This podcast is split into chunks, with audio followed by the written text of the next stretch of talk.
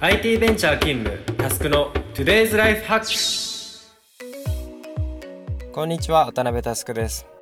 このチャンネルはカオスを整理するビジネスオーガナイザーとして活動する渡辺タスクがビジネスからライフスタイルまでさまざまなテーマを問題提起し人生に役立つ思考法を考えていく番組です。このチャンネルはポッドキャストアプリイヤースタイルの制作で配信しております。今日もよろしくお願いします。今日は、えー、僕も大好きな東洋哲学の話です。今日の話は最近一日のほとんどを布団で過ごしているという僕の友人新明くんの話を参考にしてまとめた内容となっております。新明くんいつも素敵なコンテンツを発信いただきありがとうございます。というわけで早速トークテーマに入っていきましょう。今日のアジェンダはこちら。みんなが知らない色即是空の世界。今日はちょっととっつきにくいかもしれない仏教の話です。聞いたことがある方も多いと思いますが、まあ、人間は誰しも主観思考で自分が大好きなんですね。まあ、それゆえに人間関係で悩んだりするんですね。今日の内容は、まあ、何か悩みがある全ての人に役に立つ内容になってるはずです。まず仏教の起こりから話していきます。仏教の祖は皆さんご存知、お釈迦様ですよね。ちなみにブッダという言葉もよく聞くと思いますがブッダというのは個人を指す固有名詞ではなくて目覚めた人とか悟りを開いた人という意味で使われます。そのお釈迦様なんですがどこの国出身かご存知ですか？一般的にはインドのお釈迦様と思ってる人が多いと思いますが答えはネパールです。そして彼はその釈迦族の王子だったんですね。なので、もともと裕福な家庭に育っていて、まあ、バチェラーなんて雑魚というふうに言っていたそうです。冗談です。まあ、そんな彼なんですが、まあ、彼は一言で言って狂ってますね。王族に生まれて、綺麗な奥さんとの間に生まれた子供に名前を付けるんですけど、その名前が障害なんですね。しかもですね、すぐその後出家して家族を捨てます。そしてその後、パラモン教の教えをもとに修行しまくります。修行の内容もはっきり言って狂ってます。例えば自分の髪をむさぼり取ったりトゲトゲの上で寝たりとかガリガリになるまで断食したりいわゆる苦行を6年も続けてました。ところが6年後のある日彼は思います。これ意味ないんじゃね？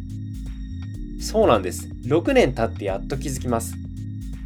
ちなみにここで大事だなっていうふうに思うのは、まあ、彼は6年やった上で意味ないという結論を導いています。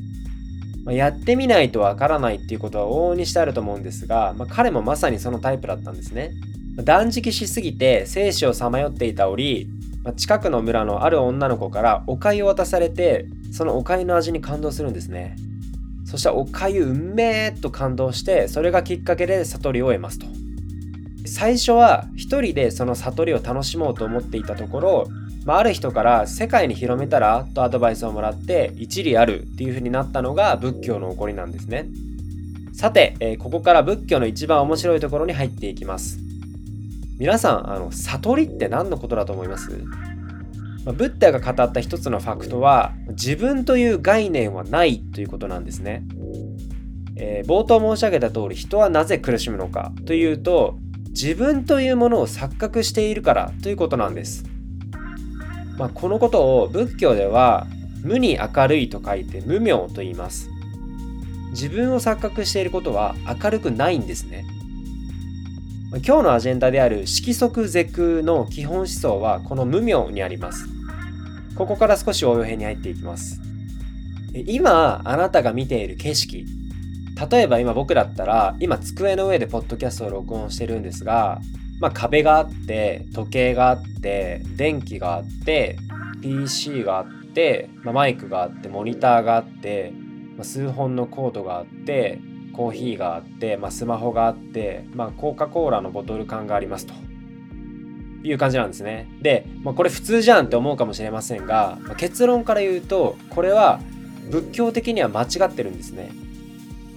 えー、まあ、これはですね人間が人間の分かりやすさのために物体を区別するためにその名前を付けているに過ぎません。ではその仏教ではどういう解釈になるのかというところですね、えー、今見えてる景色は全て無数の原子でできてるんですね。まあ、そこにはその壁とか時計などの区別はないんですよ。もう少し抽象化すると今あなたが見ている景色はズバリ2つの層に分かれています。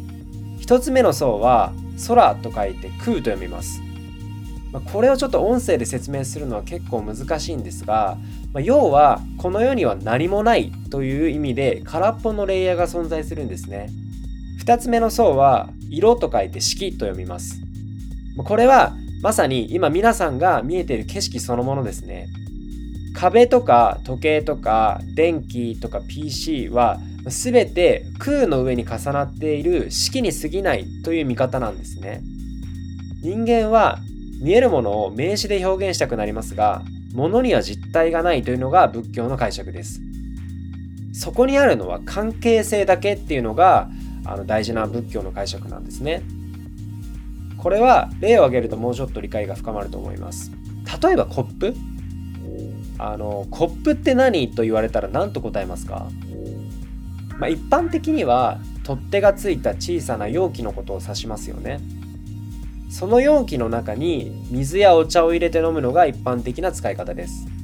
ましかしですよ、その世の中には様々なコップがあるはずです。例えば、ペットボトルのキャップをコップにして飲み物を飲むこともありっちゃありですよね。まあ、他にもなんか極端な話、例えばその注射器とかスポイトだってある意味液体を溜め込んで飲むための道具としてはワークしますよね。そうなんですよ。仏教ではコップには実体がないという理解をします。そこにあるのは関係性だけ。